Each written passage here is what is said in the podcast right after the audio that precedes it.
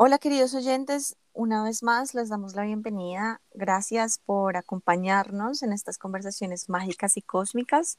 Queremos invitarlos antes de empezar a que nos sigan en redes sociales. En Instagram nos pueden encontrar como arroba hilo arroba mentor guion bajo. Allí constantemente estamos compartiéndote mucho más contenido de valor, entrenamientos que hacemos, talleres, charlas, lives, bueno en fin, una serie de cosas que seguramente em, te van a servir, te van a enriquecer y le vas a poder sacar muchísimo provecho.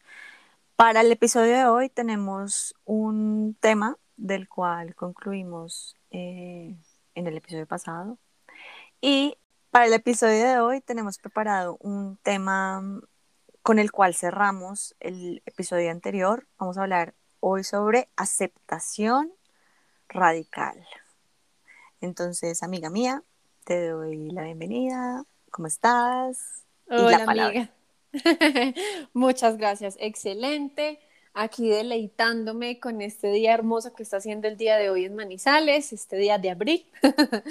y bueno, aceptación radical. Lo primero que se me viene a la mente cuando pensamos en aceptación radical es una frase de nuestro querido psicoanalista suizo Carl Jung que dice, lo que resistes persiste, lo que aceptas te transforma.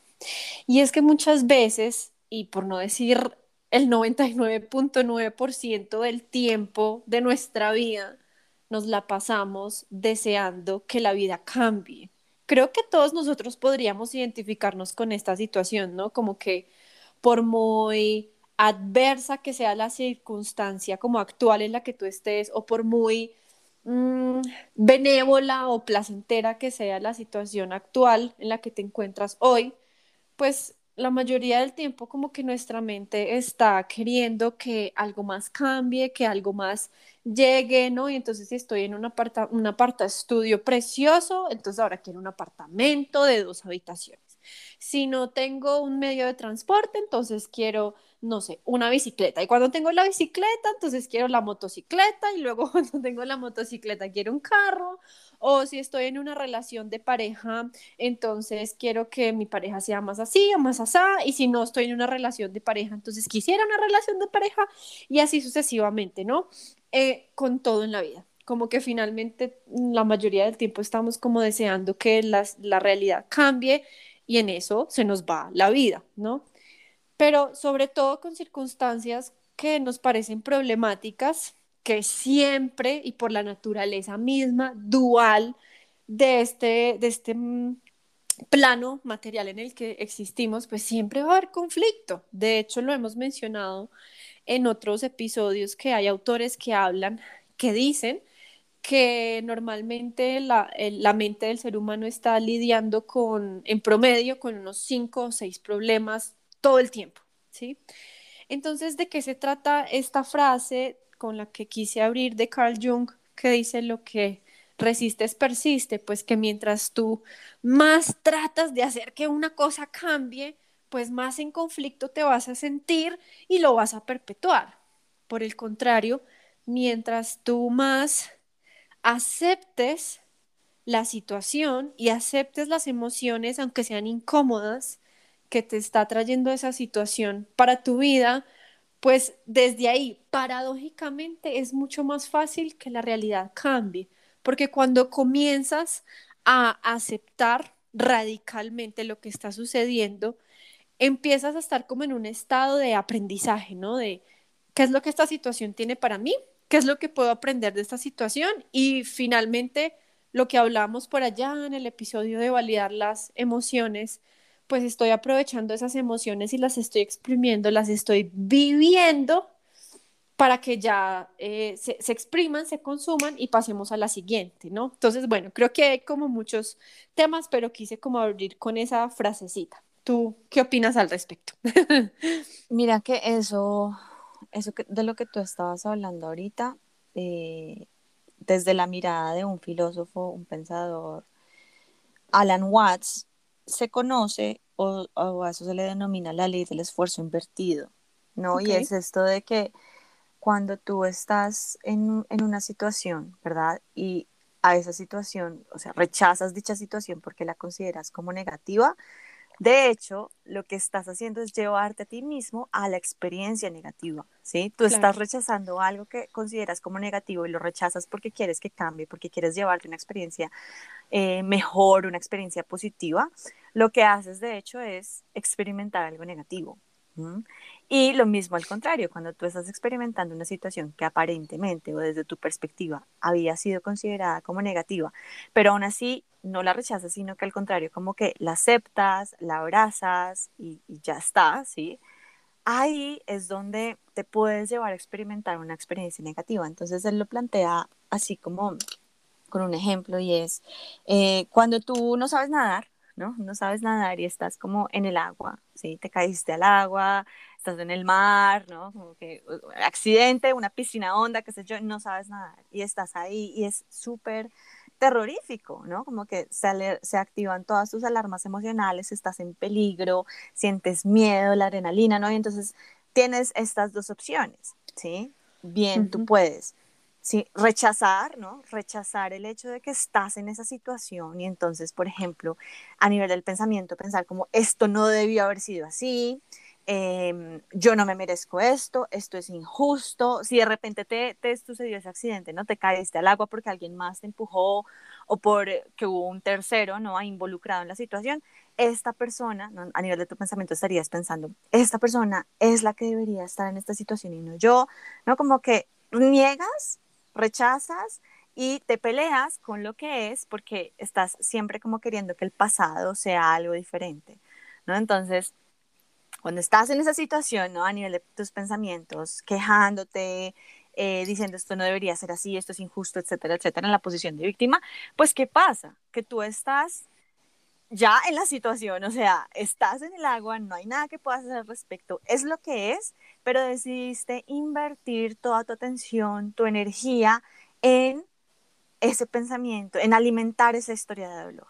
¿Qué pasa? Que tu, tu realidad en, el, en ese momento en el que estás en el agua em, se distorsiona. Entonces las posibilidades a tu alcance para que tú puedas salir de esa situación se reducen porque tú no puedes ver lo que es, tú no puedes ver lo que puedes hacer, tú no puedes ver nada más que el, esto no debería ser así, ¿sí? Entonces, y eso nos pasa en la vida, ¿no? Como que traducido a la vida, nos pasa lo mismo y es como, ok, estoy en esta situación, ya es lo que es, no lo puedo cambiar, eh, en fin, pero aún así decido, ¿no? Como esto no debe haber sido así, esta persona tuvo la culpa, por esta persona es que yo estoy en esta situación, entonces esta persona es la que, la, la que merece esto y no yo. Y de esa manera mm, desperdiciamos ¿no? nuestra energía, nuestra mente, eh, nuestros pensamientos y nos llevamos obviamente a una experiencia negativa en la que en el caso de, de, estar en el agua, pues nos terminaríamos ahogando porque no nos dimos la posibilidad ni siquiera de, de ver ¿no? qué era lo que había para poder trabajar con ello y para poder salir de esa situación. ¿sí?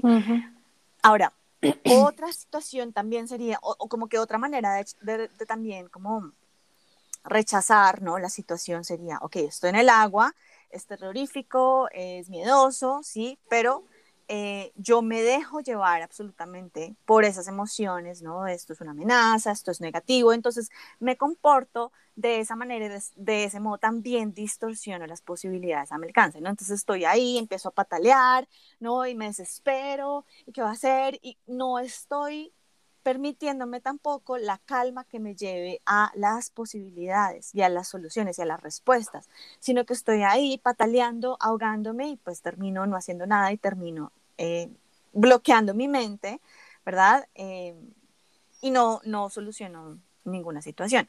Pero entonces, la, que la otra cara de, o el otro escenario de la aceptación en este ejemplo particular sería, ok, estoy en el agua, no hay nada que yo pueda hacer al respecto. Sí, es muy miedoso, sí, es amenazante, sí, yo no sé nadar, pero es que ya estoy acá. ¿Sí? Esto es lo que es. Esto es lo que hay. Exacto. Yo puedo pelearme con esto, ¿sí? Pelearme con el pasado que me, me trajo a este punto o puedo avanzar, puedo hacer algo al respecto, puedo hacer lo que está en mis manos y puedo lidiar con lo que tengo en mis manos ahora mismo para sacarme de esta situación. ¿Qué pasa? Que cuando yo acepto que estoy en el agua, sí, es miedoso, también acepto eso, ¿no? Es miedoso, es amenazante, sí, yo lo percibo así, pero lo acepto, me tranquilizo, ¿no? Me calmo, porque simplemente lo estoy viendo, ¿sí? Ya no me estoy quejando, ya no, simplemente esto es lo que es, lo estoy mirando directamente a los ojos, se acabó. Esto es lo que tengo ahora mismo para, para trabajar, ¿no? Y ahí, en esa situación de completa aceptación, mi realidad eh, se despeja, ¿no? Como que las respuestas empiezan a llegarme, porque de repente, cuando yo eh, respiro, ¿no? Respiro y mis pulmones se llenan de aire, eso me permite mantenerme a flote y entonces también me da mucho más tiempo para que yo pueda pedir ayuda, para que yo pueda eh, hacer algo que me saque de esa situación. ¿sí?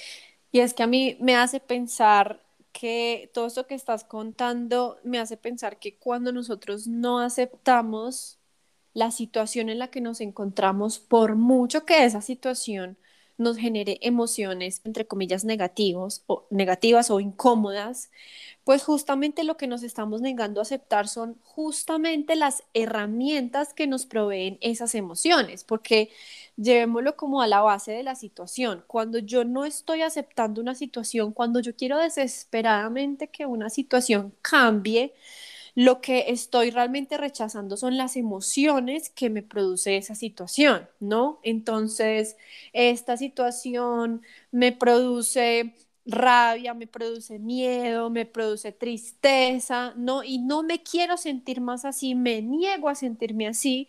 Lo que estoy negando es la herramienta, porque recordemos que las emociones son herramientas. Las emociones son energía para actuar y son herramientas muy específicas.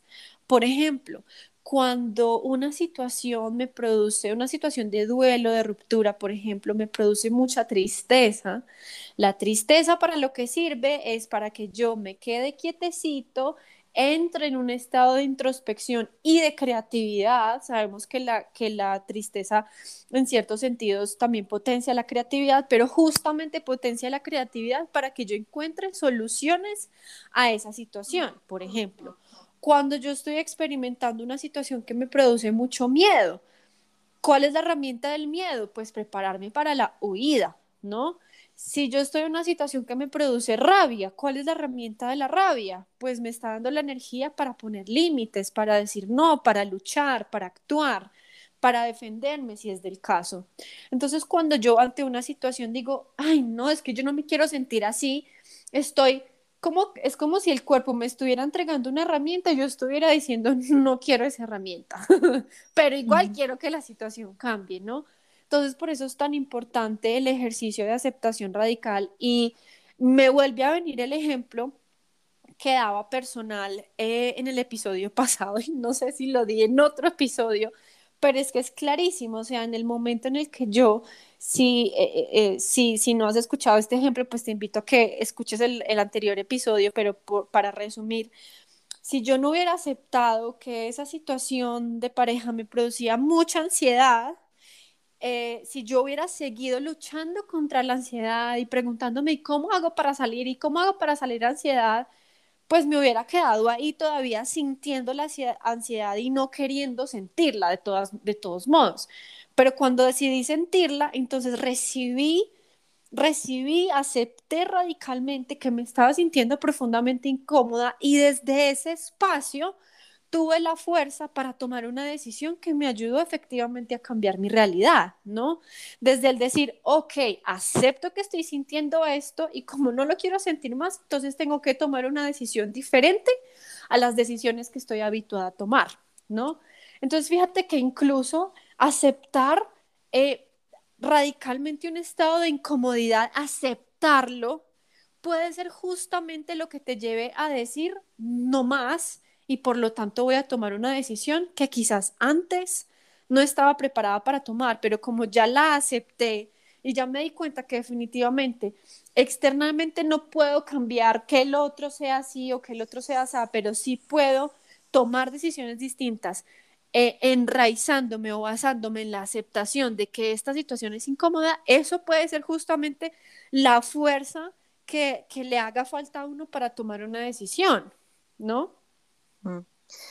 Sabes que eh, yo creo que muchas veces no queremos aceptar, ¿sabes? Sea esto consciente o inconsciente, em, porque como que aceptar lo asociamos con, con perder la batalla, ¿sí? lo que pasa es que la batalla, exacto, sí. Lo que pasa es que esa batalla no es nuestra, esa batalla es de nuestro ego, ¿no? a la final, a la final, la batalla por la cual debería, o sea, la, la batalla nuestra por la cual deberíamos trabajar todos los días sería lograr ese estado de paz mental, ¿verdad? Pero entonces, mm, o sea, sí decimos como queremos estar en paz, eh, queremos estar en bienestar, queremos sentirnos bien, sí, queremos dejar de pelear con la vida, eh, pero aún así no lo elegimos, ¿sí? No elegimos el camino de la paz y no nos hemos comprometido con ese camino porque el, el otro camino, ¿no? Como esta, esta batalla del ego lo que quiere es que sigamos apegados a esas creencias, ¿no? Entonces, claro, el hecho de que yo acepte, por ejemplo, una situación y es, em, bueno, no sé, mm, en, el tema de pareja, en el tema de pareja, em, tuvimos una discusión ¿sí? Tuvimos una discusión por dinero, qué sé yo. Entonces, tuvimos una discusión por dinero porque esta persona mm, debería haberse encargado de estas facturas y no lo hizo, ¿sí? Pero entonces yo tampoco dije nada al respecto y lo que y yo siendo muy consciente no de la situación en la que estábamos dejé pasar sí como que me dejé dejé que el tiempo pasara hasta que nos cortaron la factura del si era el, agua nos cortaron el agua no en fin no puede puede ser esta una, una situación ¿no? entonces esta persona se debía se, se debió haber encargado de esto pero no lo hizo sí y yo muy consciente de lo que iba a pasar no quise decir nada para luego, ¿no? Como que alimentarme así como ese, alimentar al adicto de mi ego con este, mm. ah, con este fresquito de, sabi, yo tenía la razón, ¿sí? sí. Entonces, listo, esta puede ser, este puede ser un escenario, ¿no? Entonces, claro, no, en, durante ese proceso, ¿no? Nosotros estamos ahí en ese pensamiento, dele que dele, en esa historia de conflicto, en esa historia de dolor, ¿no? Diciendo como, diciéndonos a nosotros mismos, esta persona es un irresponsable, claro, se le olvidan las cosas nuestras, pero cuando se trata de su, de su PlayStation o cuando se trata de, de, sus amigos, entonces ahí sí no se le olvida nada. Y bueno, saben como que todas estas cosas que empezamos a decirnos a nosotros mismos para justificar el hecho de que tenemos la razón y el hecho de que la posición que estamos tomando es la correcta, ¿sí? Ahora, cuando yo estoy en ese proceso, ¿no? Alimentando mis pensamientos, pues ¿qué pasa? Que esto, ¿no? Como que el, premio o la recompensa del ego es justamente decir, o como darme la, la, palmadita en la espalda, haciéndome creer, yo tengo la razón, yo estoy bien, mi pareja es la que está mal, yo sí soy responsable, mi pareja es la que es irresponsable, etcétera, etcétera, etcétera. Entonces, ¿qué pasa? Que yo podría decirme a mí, echarme el pajazo mental de, oh, sí, yo me quiero sentir en paz con mi relación, pero en realidad no estoy comprometida con mi paz y no la he elegido sencillamente porque sigo apegada a mi historia que me genera tanto placer. ¿Sí? Este placer de no, de yo tengo la razón, este placer de yo no me estoy responsabilizando de lo que aquí hay para mí, ¿sí? Y entonces prefiero culpar al otro, prefiero echarle como toda la carga al otro, este placer de... Mm, de, bueno, ¿de, qué más? de tener la razón. Es sí, el ego le encanta tener la razón y sabes que me hace muchísimo sentido pensar que muchas veces nosotros no aceptamos radicalmente las situaciones de conflicto porque el ego le encanta el conflicto y esto es importante que lo tengamos en cuenta. Alguna vez yo estaba en una sesión de terapia y como que estábamos trabajando eh, con, con, con, mi psicóloga en ese entonces estábamos trabajando como, no sé, una situación de pareja y después cuando em, empezamos a encontrar respuestas, entonces yo puse otra situación, me decía, ¿cuál es esa necesidad de encontrar problemas? Porque al ego le encanta el conflicto y esto es algo que tenemos que tener muy en cuenta. Y es por eso que no aceptamos, ¿sí? Porque aceptar el hecho de, de esto es lo que es, ¿sí? Ok, a mi pareja se le olvidó o no se le dio la gana o, se le pasó o lo que sea, ¿sí? Pero lo que es es no pagó la factura o no la ha pagado hasta el día de hoy, nos quedan dos días o no lo sé, ¿sí? La, la situación que sea, listo, lo acepto, es es dejar ¿no? de alimentar esas cosas que mentalmente me generan este placer del ego, ¿sí? Y no estamos dispuestos a hacer eso porque nos mm. apegamos demasiado a estas creencias de el otro es, el otro hizo, el otro no hizo, y yo tengo la razón y yo la necesidad de tener la razón. Exacto. Entonces, cuando decimos quiero estar en paz, nos tenemos que recordar una y otra vez cuando estamos en esos momentos alimentando, ¿no? Como nuestra historia limitante y nuestra historia de conflicto y nuestra historia de dolor, porque el ego es muy escabullidizo, ¿sí se dice así? o escurridizo, no sé. bueno, yo me, yo invento palabras, pero bueno. Y, y, y, y, no estamos dispuestos a aceptar porque no estamos dispuestos tampoco a como a ver la otra cara, como a cuestionar, ¿no? A decir, ok, mi pareja no paga las facturas. Esa es una realidad. Bueno, listo, esto es lo que está sucediendo. Ok, listo. Yo espero que la situación sea de una manera distinta, pero no lo es. ¿Qué voy a hacer al respecto? Voy a seguir sufriendo por el hecho de que cada vez nos cortan el agua, etcétera, etcétera, o voy a tomar las riendas de la vaina, voy a responsabilizarme de lo que, de mis emociones, voy a responsabilizarme de lo que hay aquí para mí, del aprendizaje que hay aquí para mí, entonces voy a actuar eh, consecuentemente con ello, ¿sí? No estamos dispuestos. Nos, nos, encanta, nos encanta eh, como el, el hecho de seguirnos diciendo a nosotros mismos, esta persona es irresponsable. Y ni siquiera estamos dispuestos a cuestionar como de verdad esta persona es responsable, porque eso querría decir que no tenemos tanto la razón, porque cada vez que cuestionamos, y todo absolutamente es cuestionable, cada vez que cuestionamos siempre podemos encontrar como la otra cara, ¿no? Como la otra, la otra perspectiva, ¿no? Como más razones, ampliar ese mapa y entender que eso que yo creía que era la verdad absoluta, pues no lo es. Y es que hay un truquito ahí o un tipcito importante para tener en cuenta y es que cuando nosotros no estamos aceptando la realidad, internamente estamos en la posición de porque estamos esperando que sea el otro el que se incomode y para seguir con tu ejemplo. No, es que tengo mucha rabia porque mi pareja, por mucho que le digo, no paga las facturas a tiempo, y qué rabia, ok, entonces pues págalas tú. No, no, pero pues es que debería ser él o debería ser ella, ¿no? Entonces no, no me quiero incomodar. Eh, o no, no es para tanto, bueno, entonces no es para tanto que tú te quejes, si no es para tanto, hazlo tú. O no, es que mi pareja, no, por mucho que le digo, no se responsabiliza de estas y estas cosas, entonces vete de ahí, termina esa relación. Ah, no, no, no, tampoco. O sea, finalmente entonces estoy negando la situación, pero al mismo tiempo esperando que sea el otro el que resuelva, porque yo no quiero ni resolver por un lado ni por el otro.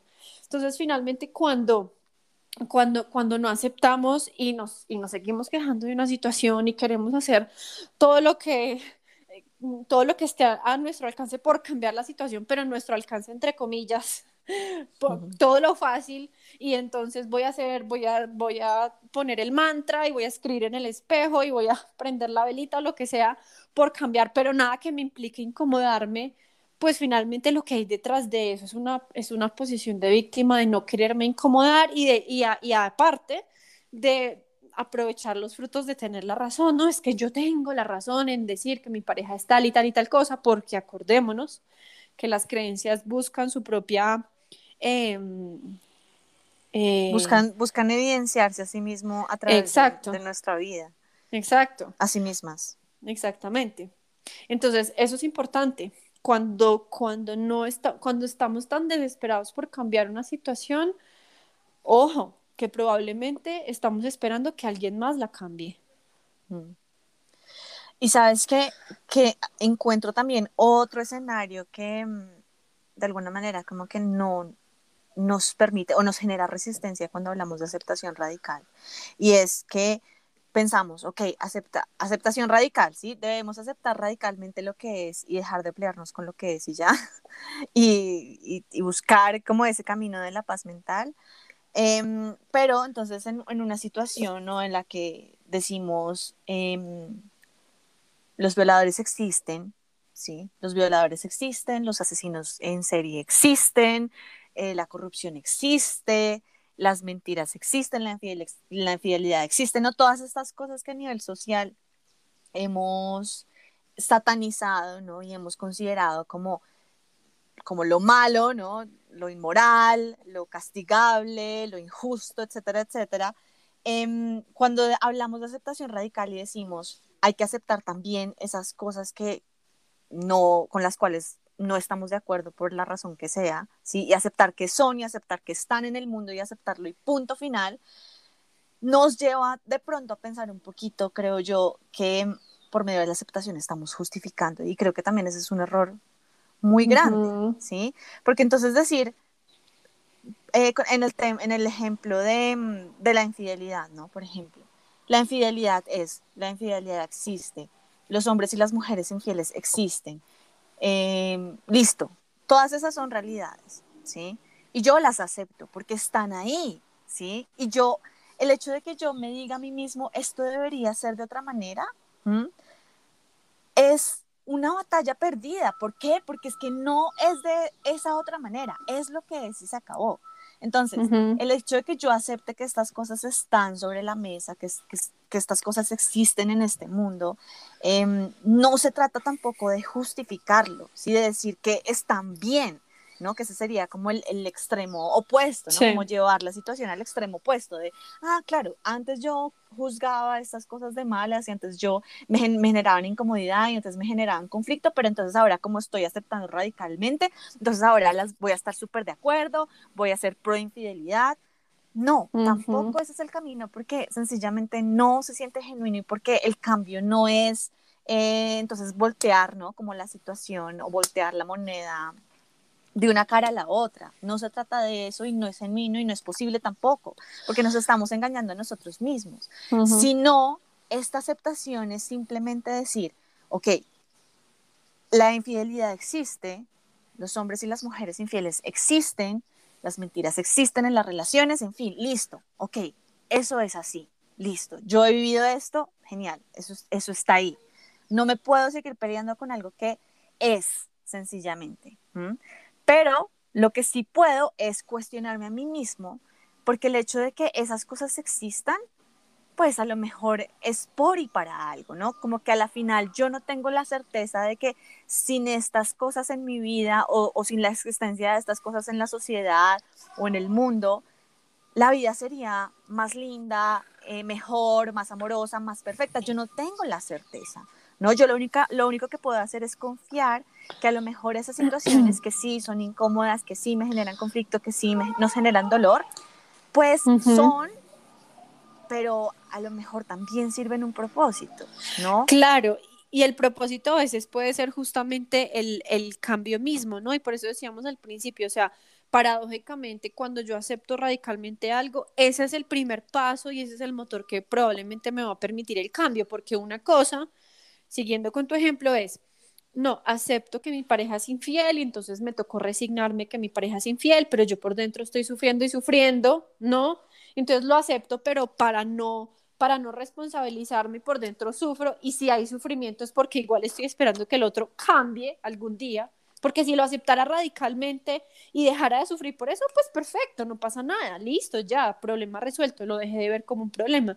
Pero si lo acepto de, de dientes para afuera y sigo sufriendo es porque internamente sigo no aceptando la situación y esa aparente aceptación de dientes para afuera pues me está sirviendo es para justificar que no estoy haciendo nada al respecto y que no me estoy responsabilizando. Ahora, si yo acepto radicalmente que mi pareja es infiel y acepto radicalmente que sufro con eso, y acepto radicalmente que mi pareja probablemente no vaya a cambiar por mucho que yo se lo pida o por mucho que esa persona me prometa 1500 veces, entonces ese va a ser el paso número uno para el cambio. Ah, ok, ya acepté que esta persona no va a cambiar. Ah, ya acepté también que a mí me duele esto. Ahora, ¿qué voy a hacer al respecto? Hay una una mm, definición que me gustaría compartir un poquito con, este tema de aceptación es la siguiente.